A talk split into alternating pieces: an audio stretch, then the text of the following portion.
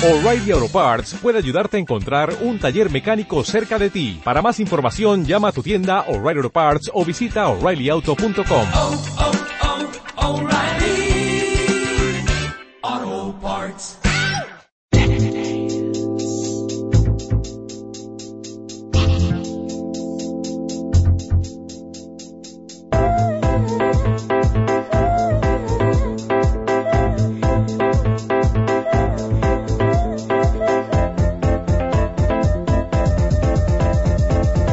Contarte con Ana Riera. Buenas tardes y bienvenidos un jueves más al Déjame contarte después de este Kit Kat de la semana pasada, que fue el Día del Trabajador, ¿no? Fue la semana pasada, ¿verdad? Sí. Que espero que hayan disfrutado porque yo no sé cuándo nos vuelve a tocar otra vez otro puente. Bueno, yo creo que aquí al menos hasta las... largo de verano. O sea, que ya hasta las vacaciones. Bueno, aquí en Rubí tendremos la... la esto, la las fiestas de Rubí, ¿no? Que estas son en junio, En a junio, finales junio, de junio. para San Pedro. San Pedro. Eso, pues lo dicho, que espero que las hayan, las hayan disfrutado porque, pues bueno, hasta que toquen otras ya tenemos que esperar un poquito. Hoy tenemos preparadas muchas cositas, nos acompaña eh, Tessa Más. Hola, buenas Hola, tardes. Tessa, buenas tardes. Eh, escritora, viene a presentarnos su libro Relatos de un mundo gris, porque va a presentarlo mañana en el Ateneo de Rubí a las 7 de la tarde y viene a explicarnos un poquito y hablarnos del libro. La acompaña también Nuria de Espinosa. Buenas tardes, Buenas Nuria, tardes. que además de explicarnos a de que fue un éxito también rotundo el día 23, que acabaste muy cansada y eso es buena señal. Sí. ¿eh? Has escrito el, el prólogo del libro de Tessa. Sí. Y bueno, y Gabriel Ros, buenas tardes, yo a ti ya, no sé ni por qué te presento. buenas bueno, tardes. que viene a atender, bueno, la semana pasada, no la anterior, quedó pendiente que, eh, que habláramos del tema de la custodia compartida, tema que yo sé que a Nuria, el último día que comentamos algo, mira, mira la cara Ay. cómo se le transforma, que no se ve, pero ahí Es un tema son- muy, muy... Bueno, es un tema muy delicado que yo no acabo de entender del todo. Bueno, pero ¿a qué te apetece hacer algún Sí, comentario? tú sabes que yo para estos temas soy un poco guerrera. Pues eso, aquí eso es lo que nos hace falta, gente guerrera. Estoy segura que Tessa nos va a dar su opinión también. ¿eh? Esto será la segunda parte del programa. Hablaremos un poquito también eh, desde un punto de vista jurídico, lo que es las separaciones, divorcios. A mí como abogado, una de las preguntas de verdad ¿eh? más comunes que me hacen es eh, qué diferencia hay entre una separación y un divorcio. La gente cuando te viene a plantear no sabe muy bien qué diferencia hay entre separarse o divorciarse. Y bueno, luego entre otras, pues esto si le puede a uno echar de casa o no y cambiar la, la cerradura o poner el pestillo, es otra de las preguntas que suelen hacer. O el hecho de, oye, es que mira, es que me ha sido infiel y tal, y esto si puede utilizarlo de alguna manera en el proceso, no sé, hay cositas, si tienen que venir o no los menores. Bueno, de todo esto eh, hablaremos porque ya digo, es verdad que las preguntas son muchas, pero las respuestas pues no son tan, tan complicadas. Son las 4 y 8 en punto de la tarde y Gabriel ahora mismo en este punto pues nos va a recordar el número de teléfono del programa por si alguien quiere participar y llamarnos a eso antes de las 5 de la tarde. Que están llamando últimamente. Se están llamando ¿Eh? últimamente. 93 588 7501. También pueden hacerlo a través del, eh, del blog del programa y a través del Facebook Déjame contarte, Ana Riera.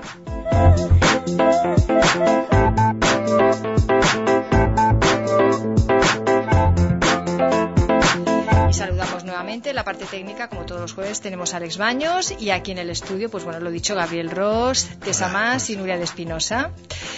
Yo sé que a ti te gusta comentar, Gabriel, el tema de la actualidad, pero hoy mucho no, porque yo quiero que hablen ellas. Solamente querías un punto de algo, que lo comentarás tú porque... Sí, mucho no, pero me gustaría, haciendo un paralelismo entre el mundo del fútbol y lo que es la vida, ah, hace una semana el Barça estaba totalmente eliminado de, de la lucha de la liga, ah, pero esto era el sábado, pero el domingo perdió Atlético de Madrid, Real Madrid, y ayer volvió a empatar el Real Madrid. El Real Madrid parecía que podía ganarlo todo, parecía que lo tenía muy bien para ganar la liga, y parece ser que desde ayer ya no tiene ninguna opción a no ser que vuelvan a fallar Barça y Atlético de Madrid. Y el en la vida es que ah, la alegría va por barrios, una tristeza también, y que lo que hablábamos de la frustración hace 15 días o tres semanas, los que están frustrados ahora son los del Real Madrid. Eh, y, y la gente tiene que saber esperar sus oportunidades y, y luchar y no dar nada por, por vencido. Quien gane la liga eh, da, da igual, esto es lo de menos, para nosotros al menos, para los jugadores no. Pero Bueno, lo de menos, lo de menos. Pero a ti te alegraría, ¿no? me que ganara el, el Bar- Barça, el. Barcelona ¿O no? no, no se merece ganar la liga este año. Se la merece el Atlético de Se la Madrid. merece el Atlético Sí, de Madrid. Si tienes que ser Sería- sincero, sería aunque una seas- injusticia. aunque seas culé, Ujú. lo que pasa es que claro que te gustaría que ganara el Barça, hombre, indiscutiblemente. Pero sería pero- una injusticia, no se lo merece, no, no ha luchado Sí, pero yo para- creo que el Barça este año está muy tocado. Sí, sí, es cierto. Él- Esto ah, influye psicológicamente. Yo creo que les ha supuesto. influido mucho lo que ha pasado Ya. o lo que estaba pasando Sí. y al final, pues, Tito ha muerto y esto, pues, creo que los están hundidos. Sí, pero yo creo que ya viene un poquito de más, de más atrás. Yo creo que hay algo ahí que no acaba de encajar con este al- entrenador. alguien- algo no, no, no, sé acaba si ahí es el entrenador o es que de... que la gente también se cansa de ganar y ya hay quien me ha dicho gente que está más o menos cercano a- a- al mundo este del Barcelona que parece ser que hay alguna relación entre los jugadores que no es del todo buena como era hace tres o cuatro años ¿eh? parece ser no lo sé yo no tengo ni idea no conozco a nadie ¿eh? pero parece ser y la gente también se cansa de ganar demasiados años y esto de los ¿Ah, sí? Ciclos ¿Uno se Claro. cansa de ganar? Mucha presión, Sí. no, de, de- Ah. quizás de la presión también, Eso de que sí, tener esa tengan que ir siempre que forzados a ganar, claro, eso acaba dejándote... Y nosotros que nos acostumbramos mal También. porque tienen que ganar siempre, ¿no? Exacto. Y también Y- y esto- influye. Esto es una de las cosas que está haciendo los que tenemos una cierta edad. Eh, estamos acostumbrados con el Barcelona, que eh, era siempre, o casi siempre, el segundo, que, que a veces los arbitrajes no, no funcionaban, que a veces los palos, los postes, no nos dejaban ganar un campeonato. Y ahora los jóvenes están acostumbrados a ganar, a que el Barça lo gane todo. Y esto tampoco es bueno, porque no, no saben lo que es perder. Eh, el perder. El perder una liga para ellos es un, es un drama, y no, se tienen que acostumbrar, que hay otros equipos que también juegan y que a veces uno gana y otro pierde. Eh, estuve con el señor, con el ávido del Barça, el señor Joan, y eh, había gente que le preguntaba, bueno, ¿y el Barça qué? Diu, bueno, hi ha uns anys que es guanya i uns altres que es perd, no es pot guanyar sempre. Eh? És un senyor muy encantador y bueno, muy sabio en esto. Esa es la foto esa de Sí. WhatsApp. ya está la vi, vale. Sí. Bueno, y están en conversaciones además con... ¿No? ¿O no ha habido una conversación así rara con Luis Enrique? era? No, no, ¿O no? Muy rara no lo sé, pero... una conversación así que no la han sabido ubicar muy Pa- bien, Parece ¿no? ser, lo que pasa es que creo que no ha sido el momento adecuado porque faltan Mm, dos partidos y además este domingo el Real Madrid juega contra el Celta de Luis Enrique. Entonces aquí parece ser que la cosa puede. eh, se pueden suponer muchísimas cosas, supongo, yo supongo que no, pero ya hay gente que dice, bueno, quizás hablaron de, de cómo jugarle contra el Madrid y todas estas cosas. No fue el, me- el mejor momento como para decir que Luis Enrique ya va a ser probablemente el próximo entrenador cuando todavía está el señor Martino, que por cierto dice, yo no lo he hecho bien, no puedo pedir segundas oportunidades. A mí no me desagrada este señor, al menos sabe hablar, que no todos saben hablar, los jugadores de fútbol y entrenadores, y este señor sabe hablar. ¿Piensas en alguien en concreto o no? que no sepa. Bueno, bueno, o, que no, o que no hable español. ¿Piensas en... no, no, en ese No, no. voy a dar. Bueno. Hay muchos en la cabeza de todos. Bueno, y felicitar al señor Sergio Ramos, que sido acaba de ser papá, padre. es verdad, es verdad, ¿eh? Y en los últimos tres partidos ha hecho cuatro goles. ¿Mm? Parece ser que ayer fue el único que se salvó en el Madrid por empuje. Quizás el haber sido padre le ha dado fuerza. Ujú. Bueno, oye, a ese Muy padre, claro que sí. bien. Todo el ánimo para él. Por supuesto. Bueno, deja- ya está el Ya comentario aquí y ahora vamos a, a empezar, Tessa, si te parece, bueno, pues esto, a conocerte un poquito más, ya lo he dicho, Relatos de un Mundo Gris, que lo presentas mañana a las 7 de la tarde. Háblanos así un poquito del libro, mm, distintos relatos cortos, ¿y en qué género podemos encuadrarlo? A ver, lo que se puede encontrar prácticamente es suspense. O sea, son relatos que mm, son escritos que te puede pasar, puede pasarle a una persona normal y corriente, pero al final, eh, no, al final es la mente humana la Sí. que puede dar un giro, porque esto es verdad, o sea, la mente humana puedes puedes estar con una persona que está muy bien, que es muy buena, que nunca te ha pegado, te ha insultado ni ha hecho nada y de repente se le puede girar la cabeza. Hmm. Y porque la frase esta de que, oye, es que era tan bueno, es que era tan bueno este hombre, y este hombre a lo mejor no ha matado a la mujer. Este hombre la ha matado, la, la ha hecho pedacitos y se la ha comido. Sí, pero esto, es- esto era de tan bueno y tal, lo suelen decir los vecinos y la gente de puertas para No, afuera, claro, sí, la por gente que no, que no lo que no lo conoce. A lo mejor a la mujer si le preguntan más a menudo, seguro Bueno, que la- esa cara la ha visto más. Es increíble, más ¿eh? pero cuando pasa un caso de estos hay muy mm, hay muy poquita información de que la Mm. mujer a lo mejor lo denuncie o, Sí. o de señales de este maltrato también. Entonces, bueno, el maltrato no es el punto fuerte tampoco del libro, pero sí es como un desencadenante que puede llegar a, a estas cosas. La soledad también influye para que una persona se vuelva un poco loca y en un momento de locura puede hacer cualquier cosa también. Entonces también encontramos una novela corta, que es una, una novela corta de cincuenta y pico de páginas, entre cuatro partes. Es una novela que no está acabada, pero que yo le tengo mucho cariño porque empecé a escribir un día que me sentía muy mal y empecé a escribirla. Esta, esta novela no tenía que estar aquí, tendría que ser una novela larga pero después pensé, voy a incluirla y si el resultado es como espero, eh, la haremos la haré más larga. Eh, explicaré el porqué, el porqué de muchas cosas que quedan en el aire. Y después hay algún relato cortito que, bueno, nos demuestra esto, el ser humano, como en un momento dado, pues somos capaces de dañar a quien sea. Tiene mucho que ver con un- el tema de la mente, un punto psicológico, supongo, Gabriel, que está- estarás de acuerdo, ¿no? Cómo puede girarse la mente en un momento dado. ¿Cuánto tardaste en escribir? ¿Son distintos relatos que has ido escribiendo en distintas etapas o, o los hiciste todo ya pens- todos pensando en englobarlos dentro del, del libro? No. Eh, hay algún relato que lo primero lo registré en el, en el poemario porque la idea era publicarlo en el poemario. Lo que pasa que el editor me dijo que era muy diferente el tema y que mejor que los guardáramos y pu- publicáramos el poemario y después que me empezara a escribir los relatos. La, yo antes de escribir los relatos para porque en los relatos habían unos cuatro o cinco que estaban ya registrados y en tres meses he tenido que acabar de, de escribir lo que hay porque por, exigencias del, del editor, el- su idea era que yo publicara un- una novela, una novela que la tengo escrita, que son tres libros.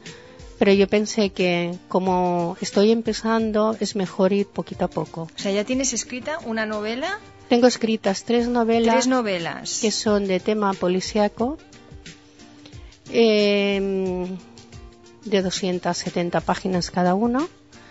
Entonces yo pensé que lo mejor sería publicar, darme un poco de caña los relatos, porque yo ya tenía varias ideas que me daban vueltas, y publicar los relatos. En enero publicamos el poemario, que está escrito desde el 2008, bueno, 2009 o as- hasta el 2013. Y en San Jordi, a las diez y media de la mañana, llegó el libro de relatos de la editorial. Bueno, yo supongo, eh, gira todo mucho, ¿te gusta entonces esto, la intriga, ¿no? El misterio, el suspense, entiendo que va, que va por ahí, ¿no? Sí, a mí, mm, a ver, yo de todas las, de todas las ocasiones, de toda, o sea, de mi día a día, eh, lo mismo, perdón, lo mismo me levanto para,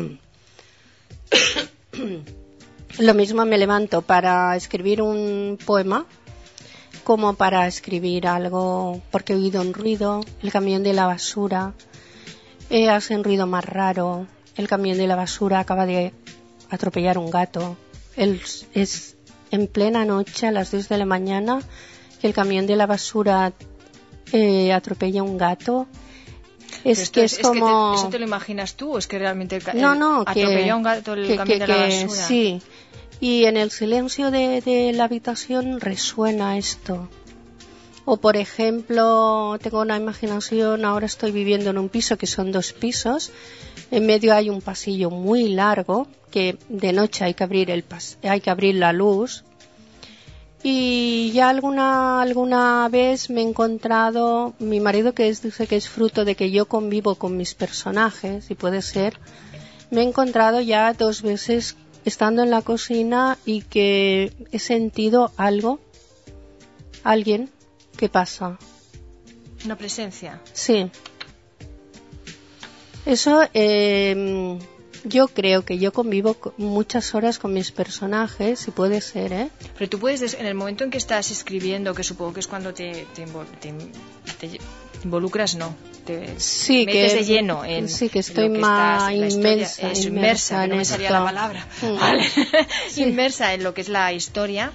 Pero yo supongo tú mm, eh, cuando lo dejas de escribir y tal eres capaz de desconectar y decir, bueno, o, o estás hasta que no empiezas y acabas la historia, eso, viviendo y conviviendo con los personajes y rulando aquí en la, en la cabeza. Mm, yo mm, ya te he comentado que igual estoy escribiendo un poema, que mm, he estado con los, con los relatos y he estado escribiendo la novela esta, que la cortamos a la página 56 creo, o 55. Y mientras he estado escri- escribiendo un libro que se llama El hogar, que tengo 70 páginas escritas, que es un tema muy psicológico que le pasa a una persona. Y todo esto eh, al mismo tiempo. O sea, sepa, o sea, cuando me estoy escribiendo una cosa, separo. Yo esto tengo que decir, separo Teresa, lo otro. que, sí, que, que te estoy imaginando a tierra en la cocina, como ha dicho. La presencia. Tú Y yo con la presencia. estaría acojonada si tuviera No, que no, vivir no, con yo mis no te- yo ni personajes. te cuento, vamos. Espero que no me pase nunca. No, es Porque una, es una- Imagínate que estás escribiendo ahí sobre un asesino o algo y... No, Madre Dios, esta, este personaje me imagino que como es el, el personaje central de mi libro El hogar, eh, me imagino que esta persona es, mm, como es una persona muy fuerte en todos los términos, me imagino que es una persona que convive ya, hasta que yo no acabe de escribir este libro, yo creo que cuando, cuando yo acabo de escribir y cierro ya esto, eh, esto se queda como si desapareciera. Porque en el piso este que vivimos, mis hijos me han dicho que no, pero yo he estado con ellos en el ordenador escribiendo sobre todo estos y me ha empezado a entrar frío, a quedarme congelada. Y mis hijos me decían, pues si no fa fred, mamá, ¿qué dios? Si no fa fred, y tocarme y yo estar completamente helada. O sea que Esto lo juntamos No sé a si- la temática que estaba diciendo y estamos aquí todos. no sé si es psicológico. sí. Yo espero que la persona que los, que los lea, que los lea con mucho interés, que, mm, que mis personajes se queden en el papel, pero sí que les transmita estas sensaciones. Hombre, es lo que hablábamos antes, lo importante de transmitir. Sí, yo me gustaría decir, eh, bueno, aparte de que me hizo mucha ilusión cuando me pidió que le hiciera el prólogo, pero me sorprendí mucho cuando leí los relatos. Mm, se lo dije a ella, me dice, uy, pues me pones, digo, no, no, es que son relatos que a- a- además de que te obliga a meterte dentro de la historia que vas leyendo, la mayoría de ellos tienen un final asombroso. O sea, sorprendente, De- ¿no? Sí, del tipo de Alfred Hitchcock. ¿eh? Yo, que soy una aficionada de. Bueno, aficionada, no, que siempre me ha gustado mucho Alfred Hitchcock, tengo hasta su biografía. Y tienen ese punto de Hitchcock. Yo lo- los comparo, varios de ellos, con ese punto de Hitchcock que a mí me encanta. O sea, que a todos los que les guste el suspense, la intriga y Sí, demás, son aquí lo van a disfrutar Hombre, con estos yo relatos, quiero ¿no? pensar que en muchos de ellos no le puede pasar a una persona normal, Tessa, porque me Oye, que no, aterraría. ella está me diciendo no aterraría. que no, ¿eh? No, no lo sé, hay algunos que tampoco, ¿Ves? tampoco ellos pueden confirmar si les ha pasado o no. Yo lo dejo aquí. Bueno, yo creo que Gabriel es de lectura obligatoria porque yo creo que me analices psicológicamente los personajes que surgen en los relatos porque estoy aquí. Los personajes o, O la historia en o sí, me o- puedes analizar a mí también, Ah, ¿eh? bueno, yo no. Ya puestos en marcha. Yo lo que vosotros No. queráis. Luego me lo sí. tenéis que contármelo. A partir de ahí, como queráis Lo, lo vosotros. que seguro, Sí, sí. Tessa, es que tu sensibilidad no es común en los demás, porque que un camión de la basura. Ah, mate a un gato en plena noche a las 2 de la madrugada y a ti te dé esto para una para un, para un escrito, para un relato, muchísima gente diría, este gato, este camión ahora me ha despertado, ahora no puedo dormir, Claro. o qué ruido hace o por qué chilla este gato ahora. y, qué a, asco, y a ¿no? ti, con tu sensibilidad, esto te lleva a imaginarte cosas o a sensibilizarte con la muerte del, del gatito o a escribir un relato. Y te va surgiendo la historia, es decir, tú a lo mejor escuchas un sonido o, ves algo que te llama la atención y tal, y, a partir de ahí, mm, supongo la imaginación, lo digo porque para los que tenemos la imaginación así, tan a veces tan escasa, es verdad, tiene que ser complejo, ¿no? Te surge la historia y, y la vas hilvanando poco a poco. Sí, bueno, yo cuando cuando Es que a mí el tema de la inspiración me llama siempre mucho la, la atención. No es tan sencillo, Bueno. pues esto, ¿no? Desencadenar una historia que, que pueda No, resultar depe- interesante. Depende, normalmente a lo mejor con cualquier cosa te puede venir una inspiración y conforme empiezas a narrarla te va fluyendo el resto. Pero cuando empiezas a narrarla, tú tienes que tener en la cabeza ya el desenlace de esa Eso cuando es historia, una novela, ¿no? cuando es un relato no no. hace falta. No. Tú empiezas a escribir un relato con algo gatita inspirado y luego le vas dando cuerpo. A lo mejor empiezas de una manera y luego acaba siendo de otra precisamente por eso, porque vas dándole cuerpo. Pero supongo que tendrás que pensar, pues mira, yo qué sé, quiero hablar de, según cómo enfoques un poco el relato, ¿no? Una historia de amor, una, una historia esta, pues eh, intriga, suspense, que tenga un desencadenante que no te esperas, de algo que le pasa a una persona y tal. Todo esto mm, tiene que haber aquí un derroche de, yo de normalmente imaginación, ¿no?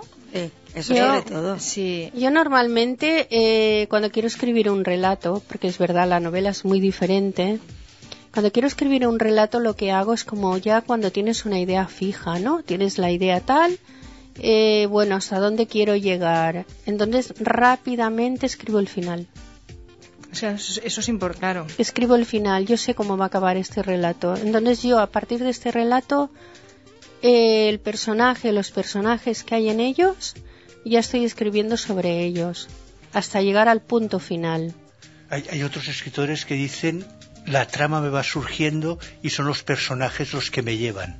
Tú no, tú ya sabes dónde van a, a terminar. Claro, hombre, Eso es normalmente siempre tienes un inicio y un final, por lo menos en tu cabeza. Luego, la trama como se vaya desenvolviendo es otra cosa. Pero normalmente cuando tú vas a escribir una novela, sobre todo, el final ya lo sabes. El- es algo básico, inicio y final. Y luego la trama ya la manejas según a tu, Claro. a tu propia Ajá. conveniencia y la de... Bueno, yo nunca digo la de los personajes, porque en realidad tú eres el que maneja los personajes, No, ¿no? no, pero a veces no te ha pasado que un personaje domina tantísimo el escrito que estás batallando A mí no. para escribir esto.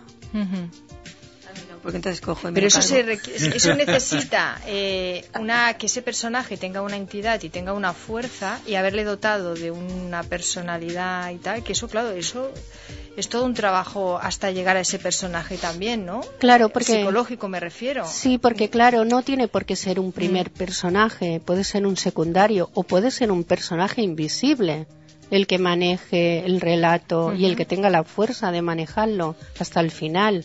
Esto también es verdad. O sea, a ver, yo hace cuatro años que empecé a escribir. Te voy a preguntar, cuatro años. Cuatro años empecé con poesía porque un amigo mío insistió que mm, ven, ven a las reuniones, ven a las reuniones. Yo empecé, me costó muchísimo escribir un poema.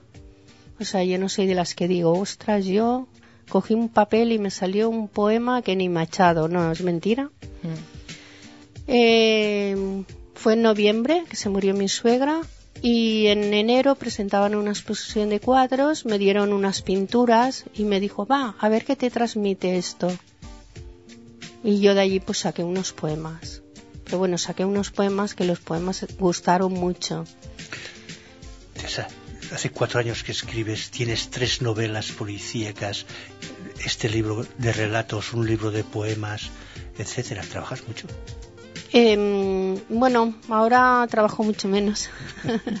Has trabajado menos. mucho estos cuatro años. Eh, es que soy una persona que se sienta al ordenador a lo mejor a las 8 de la mañana y se pone, por ejemplo, hasta las 12 del mediodía. Y estoy te- todo el rato escribiendo, todo el rato. O sea, igual me hago 1500 palabras. Y entonces, eh, cuando digo prau, porque es la hora de irme a hacer la comida o lo que sea, cierro el ordenador y no lo miro, ya hasta el otro día. Entonces lo que hago es lectura. Por la tarde ¿Y? cojo un libro y leo. ¿Y esto ya está o lo, lo- lo rompes, lo rehaces, lo, esto que has escrito el día anterior, al día siguiente lo corriges o al cabo de una semana o ya está? Lo que te sale ya, ya sale, es más espontáneo o, o es más perfeccionista, no sé. No, ¿Cómo normal- sería el proceso de creación? No, normalmente hay que volver a Hay leerlo volver. y dejarlo reposar. Reposar.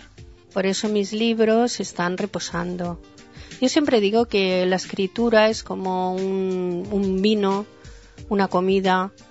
Ah, Por muy, buen, por muy buena que sea, como no la dejes reposar, no le sacas todo el sabor que tiene. Entonces, a estos libros que están reposando, ¿tú vas a corregir algo en estos libros cuando los vuelvas a leer antes de publicarlos? ¿O ya están? No, yo los volveré a mirar porque a yo desde el, pongamos 2009, que es cuando em- me entregué a la escritura y a la lectura hasta ahora, yo tengo muchos trabajos que ahora los miro y digo, Dios mío. Es verdad, vamos evolucionando. sí. Claro. Sí, digo, Dios A mí me pasa mío. igual. Claro. ¿Qué ha pasado aquí? Pero Sí, bueno, sí. Yo si miro mi primera novela, uff, digo, madre mía de mi vida, por Dios. ¿Qué he hecho yo aquí? Sí, eso es cierto, ¿eh? Luego supongo que también está la labor de documentación o la labor de, bueno, según qué tipo de novela, supongo, a no ser que sea toda ficción o tal, pero bueno, una labor de investigación y que genera también, requiere un tiempo, ¿no?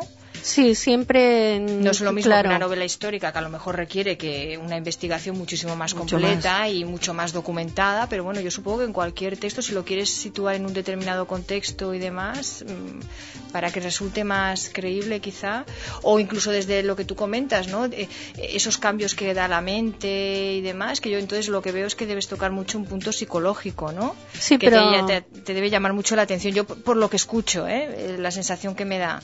Sí, pero este punto psicológico no, no lo, yo no lo leo ni lo busco en libros, yo me, me sale de mí.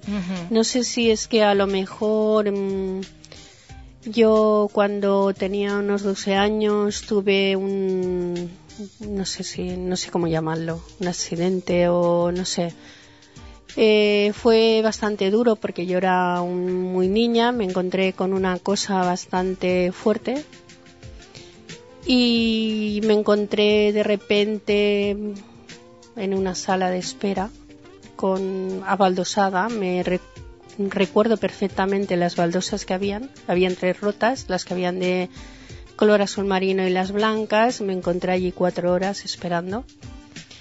Y me imagino que estas cosas marcan también psicológicamente. eh, puede ser que también hayan influido en mí.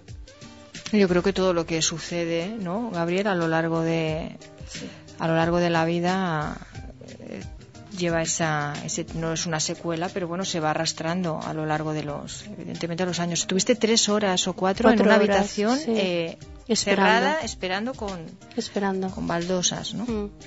Hombre, yo me acuerdo de las baldosas. Yo sé que Ujú. había algo más. Me Ya, ya, pero ¿qué es una lo que te mesa, llamó la atención? silla, Sí, había sí. algo más. Yo sé que estaba esperando.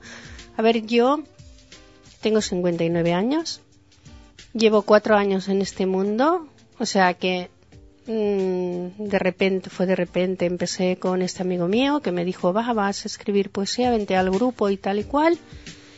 Y he hecho un curso de literatura con Mercedes Abad, que escribí un poema, bueno, un poema, más bien un poema y y un escrito de un matrimonio que la mujer tiene Alzheimer, todo el proceso que viven estos dos abuelos en su casa, que están solos.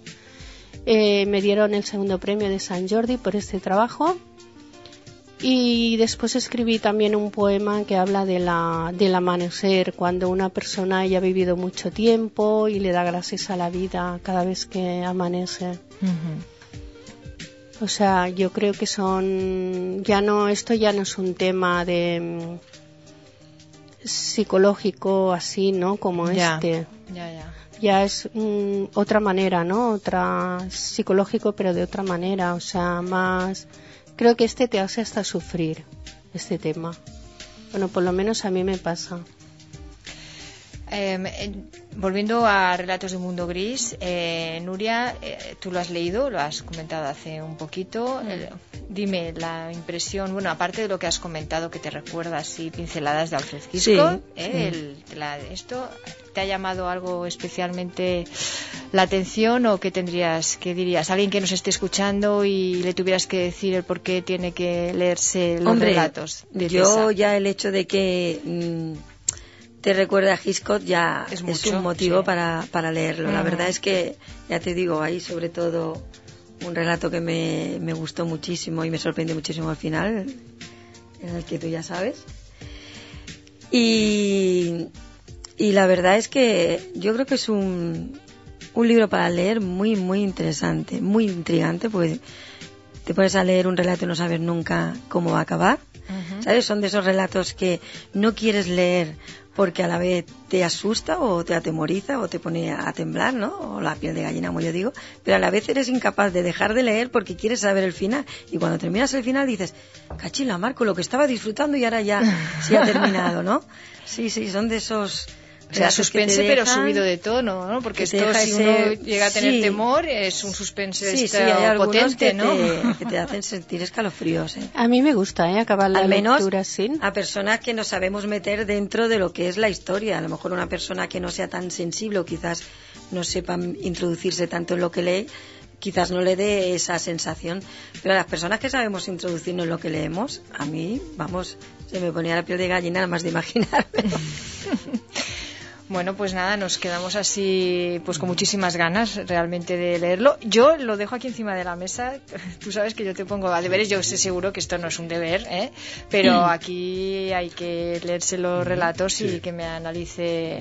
¿eh? Un poquito. Yo hablo de personajes, luego ya, por lo que hemos comentado antes. Y bueno, antes de irnos también a publicidad, yo quiero que me digas, Nuria, por lo que he dicho antes, ¿eh? Eh, evidentemente un montón de proyectos eh, tú también. Uno de ellos, sé que seguimos en, tú dices RAM, yo digo stand-by, saldrá. sí, ¿eh? ten en cuenta que ya de hecho me he volcado ya en empezar a escribir mi próxima novela. Ah, estás en ello ya estoy, volcada. estoy en ello. Y Ujú. ya- bueno, en el blog, como yo digo siempre que tengo en la mesita, ya tengo ahí escritas, pero ahora las estoy pasando ya al ordenador. Vale. Con lo que quiere decir que una vez que empiezo ya es un seguir. Porque tú sabes que aquí, ¿verdad, Gabriel? En el Déjame contarte vamos como el desarrollo, ¿no? ¿En qué punto estamos ahora? Entonces ahora estamos en el punto, eh, eh, pero ¿estamos documentándonos o no? ¿O ahora de momento son las No, no, ideas? ahora estoy ya pasando, digamos, lo que tengo escrito a- boli, pasándole al ordenador, que son ciento y algo de páginas. Vale. Evidentemente, pues tendrá más páginas, ¿no? La novela, pero como el tiempo que yo tenía y las, cuando tenía ganas, pues lo iba escribiendo como siempre hago por la noche en el blog. Ahora lo estoy pasando. Pero la verdad Recuérdanos, es que es mm, una historia muy interesante. Es una historia basada en hechos reales. A mí me encantan los hechos ya, reales. ya, ya, damos fe. damos fe. Sí. Espero que salga para el año que viene, espero. Ajá, vale, hechos reales, mm, amor también, No, histórica, en Rubí. Bueno, es que la, la chica esta es rubinensa. Entonces, Vale. bueno, claro, cuando ella me habla a lo mejor de, de esta calle o de la otra, yo la tengo que ubicar en rubí, Mm. pero no porque tenga que ser necesariamente de Vale. rubí, ¿eh? Vale. Pero bueno, es, mm, es que es una historia bastante dura, digamos, desde la infancia. Por eso yo digo, no, de amor no, más bien es de desamor. Quizás es el, el desamor o la, no diría antipatía, quizás esa, no sé cómo definirla, de, de la madre hacia ella, ese rechazo. Y bueno, y claro, a la vez tengo que narrar ese punto de la infancia, ¿eh? pero la trama en sí es que ella tiene X episodios, digamos, ¿no? Enterrados en su mente, en los que, para una niña es lo que decimos, todo lo que le diga una madre o un padre le va a marcar Claro. el día de mañana.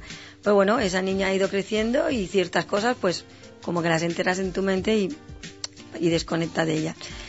Y entonces ella en la, edad, en la- edad adulta, por una circunstancia que ya sabréis en su momento, pues como que se enciende esa lucecita y empieza A aflorar. a aflorar. Y a raíz de eso ella decide, bueno, averiguar el por qué. Y entonces ahí pues ya está el, todo el intríngulis que a mí me encanta de la novela. Bueno, lo importante es la pasión, ¿no? Sí, Con sí, la sí, que se disfruta todo esto, que yo creo que es lo, lo fundamental. Sí, porque a la vez tienes que tocar en puntos de ya de la infancia para que se entienda un poco ciertos motivos después. Tienes que tocar algunos del padre, que algunos empiezan en cuando cuando estalla la guerra, ¿eh? pero es muy poquito ¿eh? lo que se habla de la guerra, que no se enfoque en la guerra civil, que no, es nada. Es No, pero eh, para poquito. situarlo, es lo que yo digo, para que luego la historia la vaya situando. Claro, tal, para que se entienda que el porqué, pues tú tienes que ir narrando y- todos esos hechos por partes, pero los tienes que ir narrando todos para que al final se sepa el porqué. Bueno, o sea que tenemos esta novela ahí en ebullición, en creación, ¿eh? que poquito a poco ya irá Sí. surgiendo. Tenemos la otra en stand-by, que, Ay, que sí. esta en algún momento tendrá que surgir, porque mira que con lo que nos has explicado y al Sí, punto que llegamos no, no poder saber. sí, mira, el día 22 en la tabla Rudona de Autores en la biblioteca coincidí con, un- con otro compañero escritor, Mm. que además es Mosu, y estuve a punto de decirle, oye, pero pensé, no, no vamos a meter aquí a nadie, vamos a ser discretos. Bueno, pero esa tiene previsto salir algún día. Sí, hombre, yo espero que sí. Yo espero que sí. Aparte que es una cuenta pendiente que yo tengo con esta persona. Y bueno, quiero que recuerdes que hace poquito me has dicho, me has hablado que te han dado eh, un premio. Así, ayer mismo. La verdad es que me hizo muchísima ilusión porque me llamaron a casa para decirme que tenía un premio de poesía. Y yo pensé, bueno, pues nada, ¿que vendrá a cogerlo? Digo, sí, sí, por supuesto que sí, con mucha ilusión, ¿no? Del Casal de la Gen Grande Rubí, que este año es el certamen a Salvador Espriu. Y bueno, mi sorpresa fue porque yo es la primera vez, me presenté el año pasado por primera vez, me dieron el tercer premio de poesía en castellano y este año me presenté en poesía en catalán. La primera vez, sinceramente, que escribo una poesía en catalán que me corrigió una buena amiga mía, porque dije, digo, repásamela, porque oye, yo no hablo el catalán con fluidez, mucho menos escribirlo, digo, por si tengo algún error y tal. Y bueno, que es la poesía en el infinito, que esta pues me dieron el tercer premio. Pero lo que más ilusión, ilusión me hizo fue cuando dijeron que la ganadora del primer premio de narrativa en castellano era Nuria Sánchez, que soy yo, con el relato Mi viejo amigo el roble. Entonces me hizo muchísima ilusión. Porque claro, la narrativa es más complicado. Para mí la poesía es algo, como siempre digo, que me, que me fluye más, con mm. facilidad. Pero en la narrativa siempre es más complicado narrar una historia y que encima te gane un certamen. Pues bueno, me hizo mucha ilusión. Pues ya vemos que aquí inmersa, bueno, y además el éxito del San Jordi, que ya digo que acabará cansada, Bueno, es muy buena señal, ¿eh? No tanto, tengo que decir, como mi amigo, que, bueno, digo ya mi amigo porque la verdad es que coincidimos en la librería Alburinol y es una persona maravillosa, el escritor Jorge Portela, que vendió 75 ejemplares Ujú. Aquí en Rubí, que no es fácil, el mismo día de San Jordi, con lo cual desde aquí le doy la enhorabuena. No sé si me escucha, pero si no me escucha ya le diré que lo escuche. Eso. Le mando un beso, porque además es una bellísima persona. Y la verdad es que sí, sobre todo ya no por Rubí, porque bueno, en Rubí hay gente que te sigue, gente que te conoce y tal. Pero el hecho de estar en plena rambla, que gente que no te conoce, que le llame la atención tu libro, que venga y, señora, ¿qué le gusta la poesía? Hoy me encanta, me... y que te compre gente que no te conoce, yo creo que es lo más. Es muy bonito. Sí. Y poder Es interactuar muy así con la gente, ¿no? satisfactorio con y, los lectores. Bueno, pues ya sabes que si me gusta el año que viene estoy aquí, yo, vale, vale, pensaba, bueno, pero no estaré con uno de poesía, estaré con una novela. Bueno, pero bueno, estarás, aquí estaré ¿no? si Dios Estar, quiere. y claro que sí, Estarás, hombre. ¿no? Y sí, la verdad es que acabé fatal porque acabé destrozada, pero, pero fue un día muy bonito. Y bueno, eh, Tessa, pues eso, agradecerte que hayas estado aquí. Yo también sé, bueno, ya tienes tres, me has dicho, tres novelas ahí pendientes también Sí. en stand-by, pero con idea de, De, de salir, de algún publicarla día, algún sí, día. algún día. Y, y seguro que inmersa también en, en proyectos, porque yo creo que es que es una manera de no se puede parar. A todos los que preguntamos, ¿verdad? Todos nos coinciden sí, que, sí, sí, que, sí. que acaban uno y ya, están con otra cosa y es, es un no parar. Supongo que esa es la, la pasión que uno siente por lo que hace, ¿no? Sí, no, a veces el problema es que tienes algo para publicar, ya dices, bueno, lo voy a publicar y te viene una idea y aquello lo dejas y empiezas ya con otra cosa, ¿verdad? Claro. O sea que mi primer mi primera novela tendría que salir en Navidad.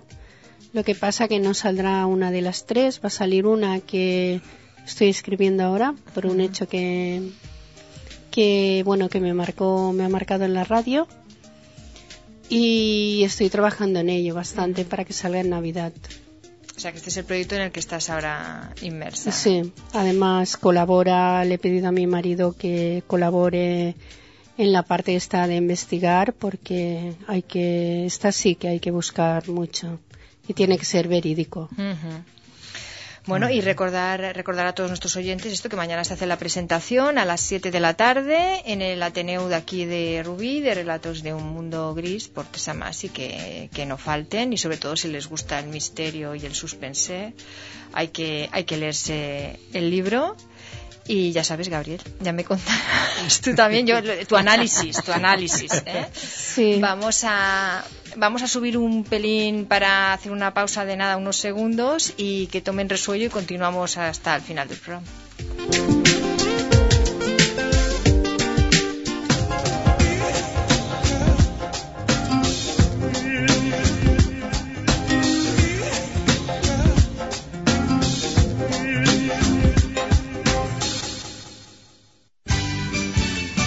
Serrat, del Poble Sec, al món.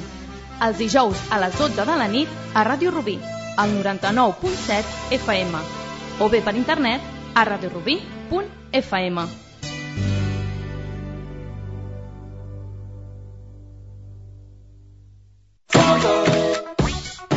Hem compartit més de 20.000 milions de fotos de menjar a internet.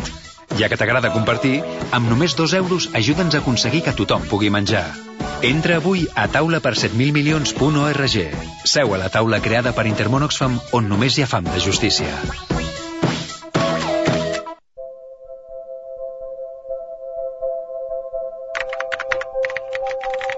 Ràdio Rubí a internet. www.radiorubí.fm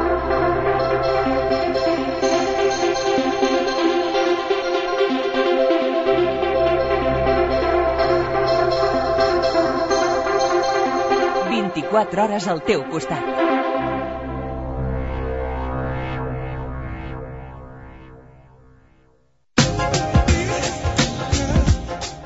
Déjame contarte sobre sociedad, belleza, cultura, noticias curiosas todos los jueves de 4 a 5 de la tarde.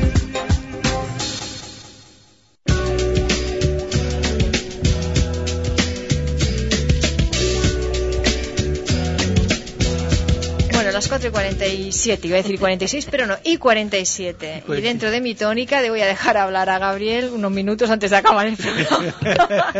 pero bueno, a ver, antes tú quieres, ahora me enseña a mí esto. Espera, ¿qué es? Ah, bueno, pero es que esto a mí me parece una aberración, lo de las niñas de Sí, Nigeria secuestradas. sí. Yo, esto es que no, a mí. Es, es- es que Es me causa tanto. Dentro de, de lo que hablábamos, de, de lo que es la, la actualidad, es algo que no podemos dejar pasar.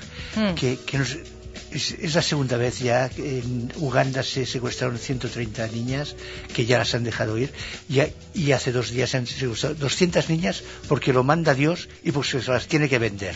Esto me parece una aberración. Para venderlas para- y luego violándolas cada día no sé cuántas sí. veces y la Pero ¿dónde que está aquí las Organizaciones. Unidas, derechos humanos? y- Aquí es donde tienen Hombre, que aquí demostrar. Estados Unidos ha dicho que ofrece su ayuda, que al principio al parecer no la aceptaban, pero a- ahora se ve que han dicho que Es sí que esto- para localizarlos y, y a ver, la ¿no? acepten o no da, da lo mismo tienen que ir aquí tiene que se tiene que acabar ya con esta aberración sobre la mujer y ahora ya no las mujeres sino las niñas no solo la, la mujer sino que son las niñas que son tratadas como mercancía esto es una animalada saliendo ahí el vídeo y el hombre Sí, es sí, que este es, señor, yo no sé, es este individuo que- ¿eh? Estas chicas ya quedan marcadas para toda su vida. Es que son, son Y niñas. todo lo que le han hecho. ¿no? Claro. Son niñas.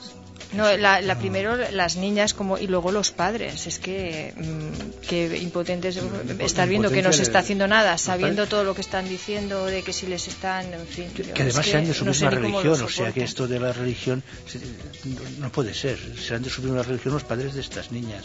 Allí esto no, no puede ser, tiene que acabarse ya esta cosa, no se les puede dar tanta virilla a, a estos individuos. Ujú. No, no- no puede ser que estemos este... estos- Mira, Esta- Estados Unidos, esto es- China y el Reino Unido y Francia aportan expertos para la caza de los islamistas. Y luego la policía nigeriana ofrece 300.000 dólares para Sí, ya ves tú. pistas que, es lleguen De los países más corruptos que hay, ¿no? Nigeria y Somalia, Sí. creo que es. Esto estamos ba- bajo el régimen del terror. ¿eh? Y esto no puede ser. No puede ser. ¿eh? Bueno. quería decir porque esto sí que es también Qué, qué horror. ¿no? Sí, una, sí, la verdad es que sí.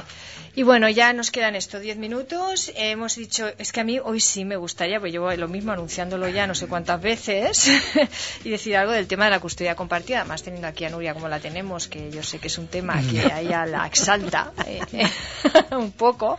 Entonces, Sí, sí, pues bueno, eh, custodia compartida, recordar que es em, pues vivir un periodo con el padre y un periodo con la madre. Eh, Y esto, la custodia compartida, pienso, seguramente Nuria no está de acuerdo conmigo, me parece. Pone cara de reproche. Sí.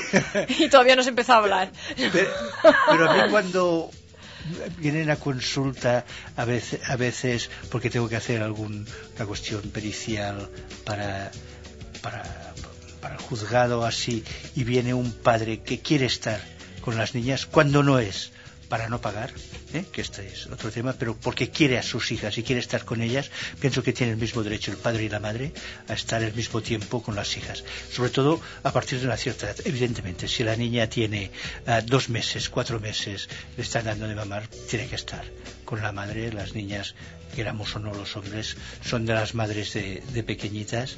de- Está sujetando el micrófono con las dos manos. Sí. Digo, ah.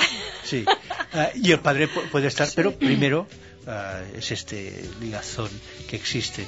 Ah, de- después, a partir de cierta edad ya, la custodia compartida pienso que es lo mejor y eh, to- todavía más, a partir de cierta edad que los niños vayan donde les dé la gana. Pero yo encuentro, a ver, es que o, o yo vivo en otro planeta o es que las cosas no las debo de entender bien. Yo es que no acabo de entender el por qué esta tontería que dicen, no, porque custodia compartida es para no pagarme y tal y cual. Vamos a ver, hay muchos casos que realmente es así, pero hay otros muchos que no. Por lo tanto, yo estoy a favor de la custodia compartida. ¿Por qué? Porque ese señor no le pasará una pensión, pero ese señor pagará la mitad de todos los gastos que ese niño tiene.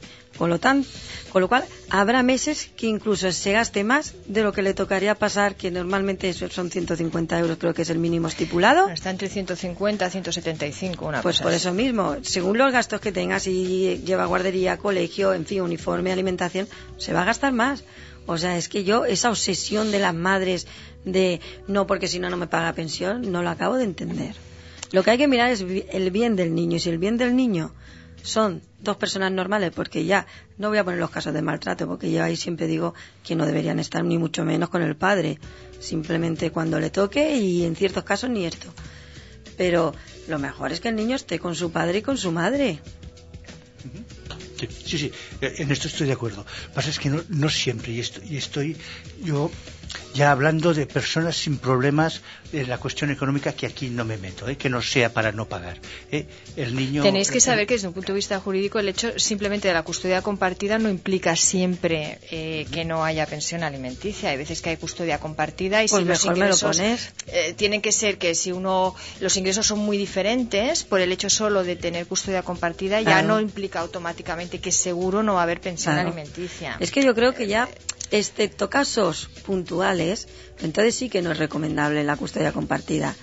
Pero lo que yo no entiendo, hay, muchas personas que cuando sale este tema a la luz, manifestaciones, patatín, patato, no, porque no puede estar con su padre, porque no lo ha llevado nunca al colegio, porque... Vamos a ver, ¿cómo lo va a llevar al colegio si el señor está todo el día trabajando? Pues lógico que lo lleve la madre. Hay casos que trabaja la madre y lo lleva el padre. Ahora muchísimo más que antes. ¿Eh? Por, por desgracia, por lo que sea, digamos. Pero lo más habitual hoy por hoy es que trabajen generalmente los dos. Los dos.